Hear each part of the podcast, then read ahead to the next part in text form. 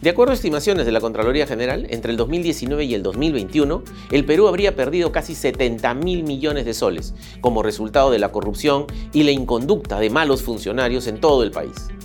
Casi la mitad de este perjuicio se origina por la mala gestión en los gobiernos regionales y locales. Solo a nivel de autoridades de los gobiernos regionales, más del 80% de ellas son investigadas por actos de corrupción.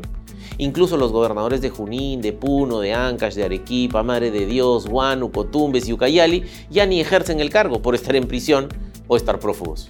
En conclusión, acabamos el 2022 casi sin autoridades regionales elegidas originalmente, con entidades acéfalas o con funcionarios encargados que incluso podrían no cumplir el perfil requerido para la gestión y la toma de decisiones. Es decir, la gestión termina siendo improvisada.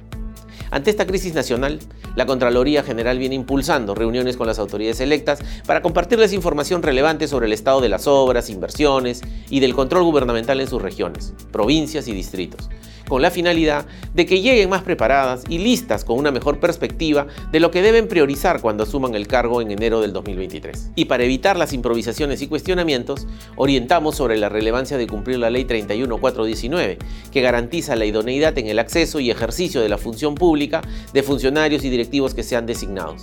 para que estos cumplan los perfiles de puesto. Porque nombrar a un director regional ineficiente, por ejemplo, sin formación ni experiencia puede costarle muy caro, no solo a la autoridad, al gobernador en este caso, que afrontará procesos legales futuros, sino a todo el departamento, por la deficiente prestación de servicios públicos y más paralizaciones de obras. El país y la ley demanda que los funcionarios de confianza, quienes gestionan y toman decisiones de importancia, cumplan con los requisitos dispuestos en formación académica, habilidades y experiencia para asumir el cargo. Lo contrario, como ya hemos visto, tiene consecuencias que afectan directamente de manera nociva a la ciudadanía, porque dilata y perjudica la buena gestión pública y el cierre de brechas tan esenciales que como servidores públicos debemos atender con prioridad. Por ello, en el primer cuatrimestre del 2023, tanto en los gobiernos regionales como en las municipalidades, realizaremos con especial atención el despliegue de un operativo nacional de control en el que revisaremos el cumplimiento de los perfiles y requisitos mínimos, porque de ellos depende en gran parte la buena gobernanza en nuestras regiones y municipios en todo el país.